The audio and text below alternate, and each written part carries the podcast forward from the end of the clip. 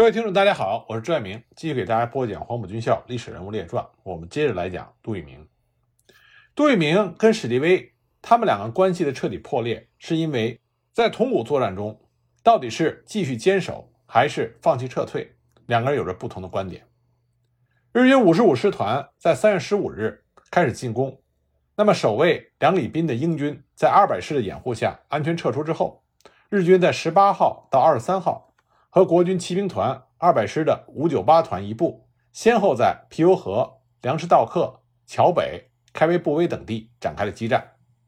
国军打死了日军横田大佐以下一千多人，但是国军也阵亡了黄兴宪上校、曹成和黄景生中校以下三百人。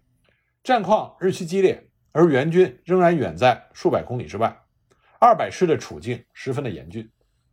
丹兰决心与铜鼓共存亡。他在三月二十二日晚写了遗书，以示自己的决心，同时规定各级干部的代理人，以防因为干部的伤亡而中断指挥。在史迪威的多方努力下，新二十二师克服了日机轰炸、铁路运输中断的困难，用徒步加汽车轮流运送的办法，日夜兼程，在三月二十四日赶到了平满纳，这里距离铜鼓还有一百多公里。这天，日军全力的猛攻轰炸，其中一部。向铜鼓的北方迂回，袭占了开道机场和南阳车站，这就迫使二百师设在开道机场附近的司令部撤往河东。二百师这个时候陷入到三面包围、补给不济的困境。从三月二十四日到二十九日的下午，日军持续以三面围攻的态势，使用飞机、大炮、坦克以及第五纵队毒气，对二百师狂轰猛攻，酿成惨烈的巷战、拉锯战。但是二百师岿然不动，但是伤兵无法后送，粮弹已经急剧的匮乏，增援的新二十二师仍然被日军五十五师团阻止在南阳车站的北方，而日军五十六师团已经接替了五十五师团，对二百师展开四面的围攻。杜聿明报经蒋介石同意，决定在三月二十九日深夜将二百师撤出铜鼓，另在平满纳与日军决战。这件事情遭到了史迪威的坚决反对，两个人发生了激烈的争执，一时之间形同水火。三月二十八日的傍晚，史迪威在梅苗得知新二十二师攻克了南阳车站，曾经高兴过一阵。史迪威是一个性格非常耿直的人，他并不是说他不在乎二百师的死活，相反，他非常的欣赏戴安澜。在他与戴安澜通电话的时候，听见一声巨响，电话中断。那么史迪威对戴安澜非常的担心，他焦急不已，马上就给廖耀湘打电话。隔了一会儿，又直接同二百师的少将步兵指挥官郑廷吉，因为郑廷吉担任的是铜鼓守城指挥官，他和戴安澜不在一处。那么史迪威给郑廷吉打电话，是要他尽快的恢复和戴安澜的通信联络，摸清情况。他一晚上没睡，在三月二十九日上午，终于等到了戴安澜的电话，史迪威这才放下心来。同时，他马上组织人去找英国人的汽车，给二百师和新二十二师送粮、送弹药，并且调救护车去铜鼓抢运伤兵，并且命令英军的工兵，限令他们一定要修通被缅甸奸细所破坏的桥梁和铁路。随后，史迪威亲自赶到了新二十二师的司令部，见到了杜聿明、廖耀湘。一进门，他就问杜聿明。戴安澜那边的情况怎么样？那么杜聿明就跟史迪威说，已经命令新二十二师立即对敌阵猛烈的炮击，掩护步兵进攻。那么紧接着呢，杜聿明又说，二百师这个时候已经四面被围，弹尽粮绝，伤兵亟待救治。现在我向您报告，决定在今夜将该师撤出铜鼓。没想到史迪威一听见“今夜撤出铜鼓”这句话，不等杜聿明往下说，就声色俱厉的。指责杜聿明不服从他的命令，擅自放弃战略重镇铜鼓，是将殃及缅战全局。一旦缅战失利，杜聿明难辞其咎。杜聿明看见史迪威这种盛气凌人的架势，顿时怒火中烧，也顾不上盟军之间的礼数，气呼呼地隶属史迪威，只知道迁就英方，却不顾中国军队的安危，听任英军背弃承诺，处处拖国军的后腿。导致铜鼓攻势被迫放弃的种种不适，两个人互不相让，拍桌子瞪眼，争的是面红耳赤。廖耀湘只好在居中斡旋。这时候正好新二十二师对敌的炮击开始，满天的火光和密集的爆炸声，这就引起了史迪威的注意。他马上就忘记了和杜聿明正在进行的争执，改为询问廖耀湘进攻部队的进展情况。廖耀湘趁机就建议史迪威速回飘背，调九十六师来参加进攻。而杜聿明呢，也觉得和史迪威僵持下去不是办法，就趁机下台阶。陪同史迪威乘车回飘背去了。虽然史迪威和杜聿明的这次争执经过廖耀湘的多方化解开始淡化，但是在四月一日，史迪威到重庆觐见蒋介石的时候，却突然提出辞职不回缅甸，并且要求撤换杜聿明和廖耀湘。不过到了四月三日，蒋介石告诉他，决定派罗卓英任中国远征军司令长官，并将杜聿明策划的平满纳会战计划。交给史迪威过目之后，史迪威竟然欣然表示愿意返回缅甸，与杜聿明他们一起打好平满纳这一仗。就这样，史迪威在四月五日随同蒋介石夫妇返回了缅甸，同杜聿明再次携手。四月十三日，杜聿明提出先行东支会战，以破东路之敌的方案，获得了史迪威、罗卓英的支持，却遭到了军令部的阻挠。四月十八日。史迪威决定放弃平满纳会战，杜聿明仍然坚持原方案，那么遭到了史迪威和亚历山大的反对，那史迪威、杜聿明两个人的关系再次破裂。特别是四月二十五日，在决定缅战命运的盟军首脑皎克西的会议上，杜聿明提出以拯救腊戌为先为重的建议，又被亚历山大和史迪威拒绝。从此，史迪威、杜聿明两个人分道扬镳。造成缅战全面崩溃。那么，在曼德勒会战溃败之后，如何安全的撤退，就成为了九万多远征军所面临的主要问题。当时撤退的路线大概有四条：史迪威建议远征军撤退到印度的英帕尔，进入印度；第二条路线是绕过密支那，再经过葡萄福贡，回到云南境内；另外两条路线呢，是滇缅公路沿线和景东路线。在关于撤退问题的联席会议上，杜聿明明确地拒绝了英军司令亚历山大向西撤退到印度的建议。他表示，中国的军队从中国来就要回中国去，中国军队有自己的国家，所以不需要去别的国家避难。杜聿明本来计划是撤退至密支那，但是日本人却预料到了远征军的计划，并且日军利用电台进行宣传，这就迫使杜聿明改变了自己的原计划。为此，他和他的第五军主力选择了第五条撤退路线，经过缅北的胡康河谷，再绕道回国。胡康河谷在缅甸语中的意思是“魔鬼居住的地方”，相传只有野人才能在那里居住，因此那一带的原始森林是被人们冠以“野人山”的称呼。即使密支大被日军占领，杜聿明和他的三万大军是完全有机会冲出重围的。当时密支大的日军只有几千人。武器装备并不是十分充足，但是杜聿明呢却选择了保守和撤退。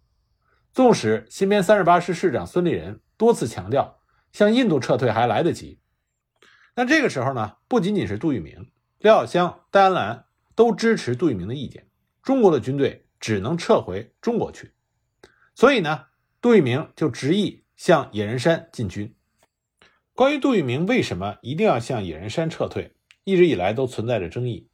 很多人认为杜聿明这是向蒋介石表示忠心。蒋介石和史迪威之间，杜聿明选择了蒋介石。史迪威作为美国派遣到中国战区的参谋长，本应该是协助蒋介石进行抗日行动。但是每当两个人发生争执的时候，史迪威总是用罗斯福总统来压制蒋介石，指挥权上的重叠让两个人产生了极大的裂痕，甚至到了明争暗斗的地步。中国远征军内。除了挂牌司令罗卓英跟随史迪威走了英帕尔路线之外，其余的将军们都是选择遵从蒋介石回国的指示。在杜聿明的回忆录里，他对野人山一事也有所提及。杜聿明明确地表示，他和史迪威存在着矛盾。杜聿明对于史迪威的指挥颇有微词，他认为正是因为史迪威的失误，这才让战场的形势急转直下。他不想再受到史迪威的掣肘。另外，中国军队来到滇缅战场的表现虽然值得肯定，但仍然避免不了给英军当炮灰的命运。这种地位上的差别，自然会让杜聿明和其他的中尉将士心怀不满。再者，印度是英国人的殖民地，杜聿明等人早就因为英军多次丢盔卸甲而置中国远征军于不顾而心寒。他们军人的自尊心强烈的反对继续去依附于英国人，哪怕是安全抵达印度，远征军也免不了要遭受英国人那些充满歧视的眼光。后来的事实也证明了这一点。孙立人的军队在突围抵达印度之后，多次遭到了英国人的刁难。对史迪威有看法，这不仅仅是杜聿明一个人。为什么会这样呢？是因为作为当时缅甸战场盟军最高指挥官的史迪威，在四月底缅甸战局危急的时候，他想到的不是如何的力挽狂澜，而是怎样的能够摆脱困境，逃入印度。五月三日，史迪威曾经发电报给参谋长马歇尔，电报中他说：“中国军队崩溃在即，罗卓英。”与其军需幕僚已经离开，我们自寻办法。另外呢，他发电报给美国驻华军事代表麦格鲁德，让他私下转告给宋美龄，说史迪威等一行百余人现正徒步向河马林前进，预计五月十日可到达，在此稍事整顿之后，将前往英帕尔。我等备有粮食与武器，安全无虞。已经嘱咐杜聿明军长将部队交给基层单位指挥官，向印度转进，务须以命令规律其行动。五月六日，史迪威在发给杜聿明尽快的向庞宾转进的命令之后，就关掉了电台，抛弃部队，偷偷的率领着一百一十五人的小部队，独自前往了印度。而由于得不到正确的情报，一直到五月十八日，蒋介石还抱着希望。以为能够说服史迪威把中国远征军安全的带回中国本土，而正是在这一天，日军已经公开宣布结束了缅甸战事，史迪威也安全的抵达了印度。可怜几万的国军仍然陷在野人山中与死神搏斗。那么试想，像史迪威这样抛弃自己统帅的部队于不顾，而自己先行撤退到印度的这样一位指挥官杜聿明和国军将士。自然会有强烈的不满。那么，杜聿明没有选择向密支大突围，也是受到了日军宣传攻势的影响。多次与日军交手，并没有占到便宜的杜聿明，他选择了更为稳妥的行动方案。而且更为棘手的是，部分日军对杜聿明的部队穷追不舍。二百师师长戴安澜为了掩护主力而将日军东引，孙立人的新三十八师则是杀出了一条血路，转向了印度方向。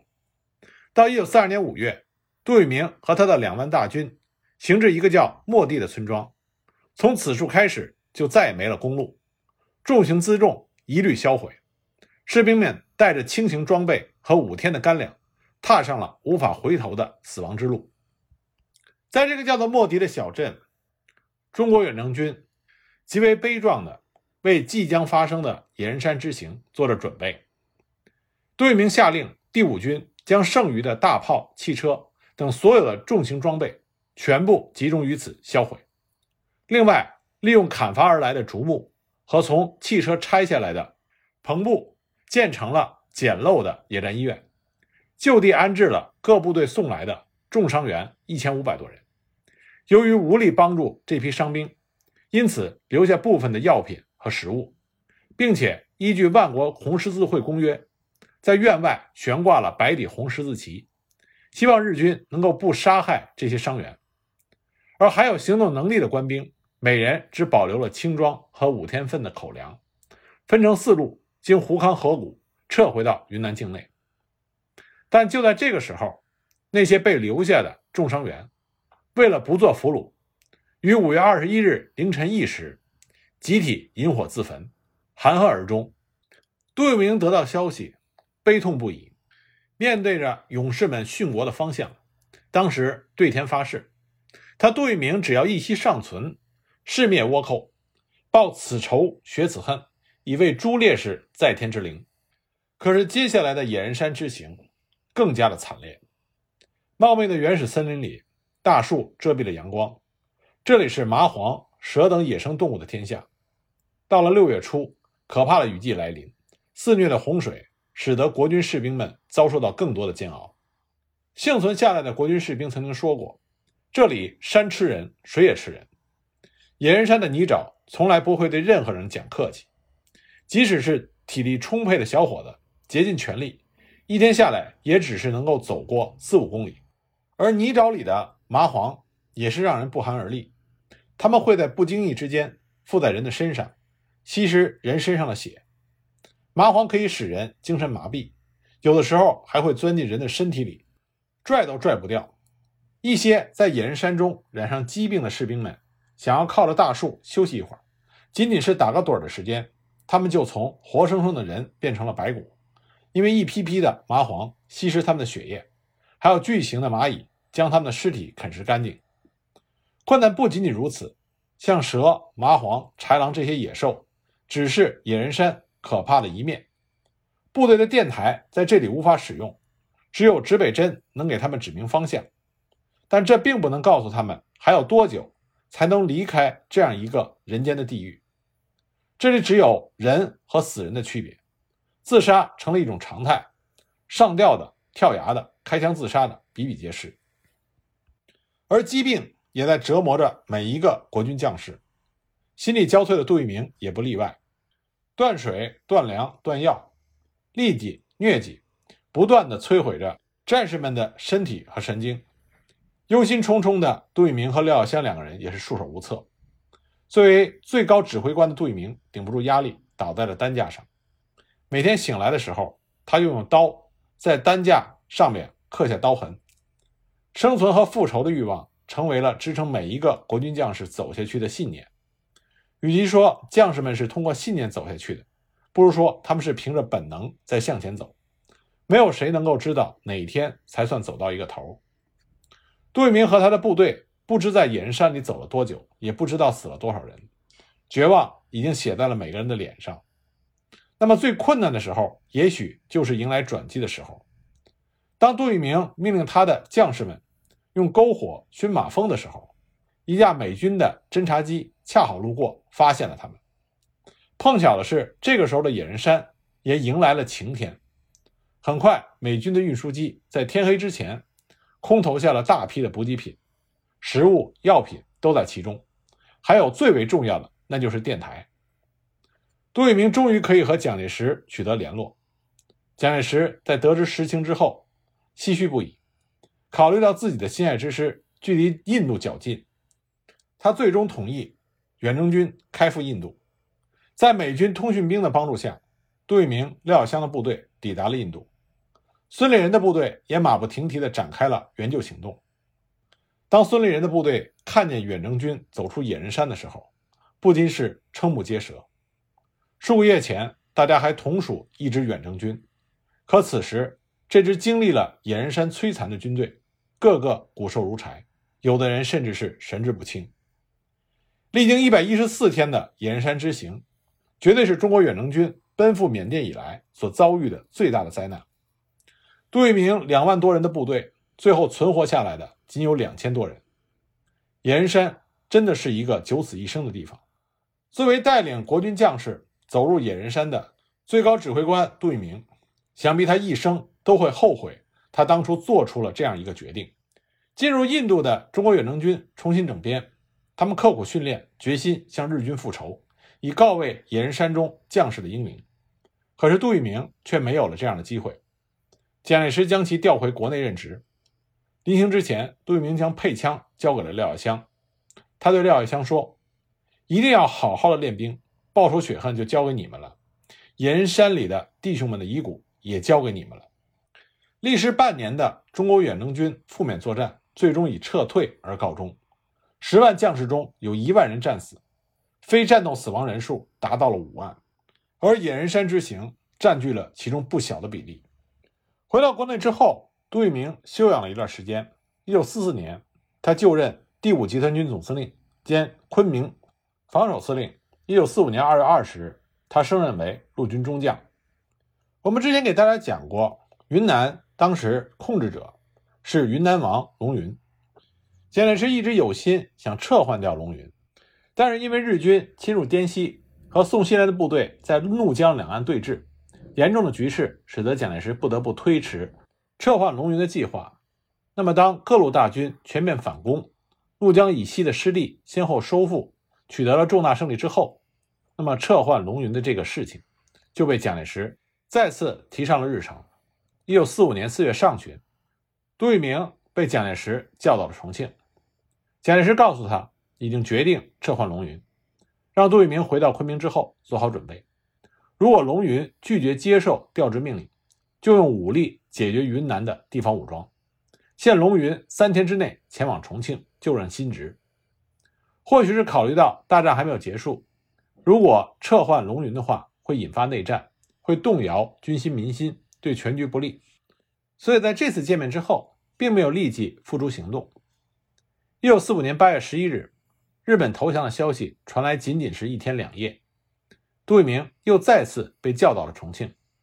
蒋介石仍然是让他充分的做好准备，应付龙云不服从调职有可能出现的对抗。那么这一天呢，参谋总长、陆军总司令何应钦也因为公事到达重庆，蒋介石。同样把想撤换龙云的这件事情告诉了何应钦，何应钦不主张动武，表示可以设法劝说龙云主动辞职。杜聿明回到昆明之后，果然认真的准备起来，每天都到自己统辖的各师大摆沙盘，讲授战术。从八月下旬开始，驻守滇南的云南六十军和九十三军编入到由卢汉任司令官的第一方面军系列，同时奉命开赴越南。接受地区内日军的投降。九月二十九日，王书明从重庆返回昆明，给杜聿明带来了蒋介石的亲笔信。要点就是，龙云调任军事参议院院长，这个命令很快就要签发，希望杜聿明最好一枪不发，保障龙云的人身安全，限期把他送到重庆。同时也指出，如果龙云不接受调令，就立刻集中火力轰击五华山。五华山就是云南省政府和昆明行营的驻地。直到十月一日，杜聿明仍然在孜孜不倦，轮流的到下属部队去讲他的沙盘战术。中央军的一位师长日后回忆说，十月一日上午，杜聿明在五十三军军长周福成的陪同下，到安宁温泉该军所属的幺三零师，召集全体军官摆出沙盘，讲述虚拟的街道争夺战。中午离去前。还勉励大家，军人以服从为天职，一定要绝对服从。同一天晚上，杜聿明在昆明北郊第五军一部的驻防的岗头村设立了指挥部。十月二日下午四点半，蒋介石特任的云南省政府委员兼民政厅长李宗煌从重庆飞抵昆明，被杜聿明从机场接到了岗头村，参加当晚召集的驻昆明中央军团长以上军官与会的。紧急军事会议，杜聿明还不知道龙云是否接受调职，准备动武。在会上，他发布了如下命令：第五军军长邱清泉指挥四十五、四十九、九十六三个师，包围昆明城内外地方的军县警；二百师由滇东连夜急行军开入昆明西郊，作为预备部队；中央宪兵十三团警戒公路和铁路的交通要道。昆明机场守备司令郑廷吉加强警备，严查来往旅客，防止龙云逃走。昆明防守司令部通讯营控制电报电话，切断龙云和外界的联系。在城区执勤的部队把事先印好的有关龙云调职的命令分送给地方的军县警，要他们交出武器，不服从就强行缴械。各师进入预定的战略地点之后，用电话和指挥部联络。分头执行任务。散会的时候，已经接近零点。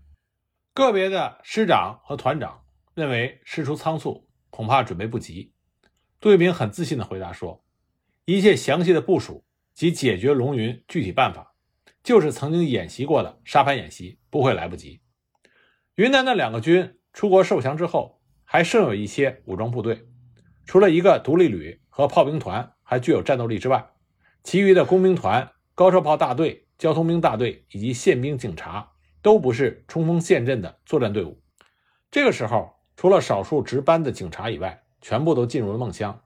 就这样，四个美式装备的中央军正规师陆续控制了昆明。中央军的行动并没有瞒过云南警察。从晚间高头村开会时候开始，城郊的两个警察分局都用电话向市警察局副局长孙之龙报告了情况，反映中央军吉普车穿梭来往的异常情况。省警务处长兼市警察局长李洪墨当时病假，全市治安都是由孙志龙负责。孙志龙警觉性很高，立即就向龙云的副官长杨立德、云南宪兵司令陆国藩做了电话汇报。杨立德答复说：“北郊向来是第五军的防区，吉普车驶来驶去，可能是开什么会，不必在意。”陆国藩则认为有必要面报给龙云。表示放下电话之后，立即亲自到市中心威远街的龙云公馆面陈一切，但此后就没有下文了。后来才知道，陆国藩在去龙云公馆的路上，被中央军的岗哨拦住，送到附近正义路临时成立的军事哨所中被隔离起来了。那么，在市中心执行命令的是九十六师师长黄翔，断定夜静更深，龙云自然在家里睡大觉，所以呢，他把注意力。完全集中在龙云公馆，威远街上设置了严密的岗哨，龙宅附近还构筑了机枪掩体。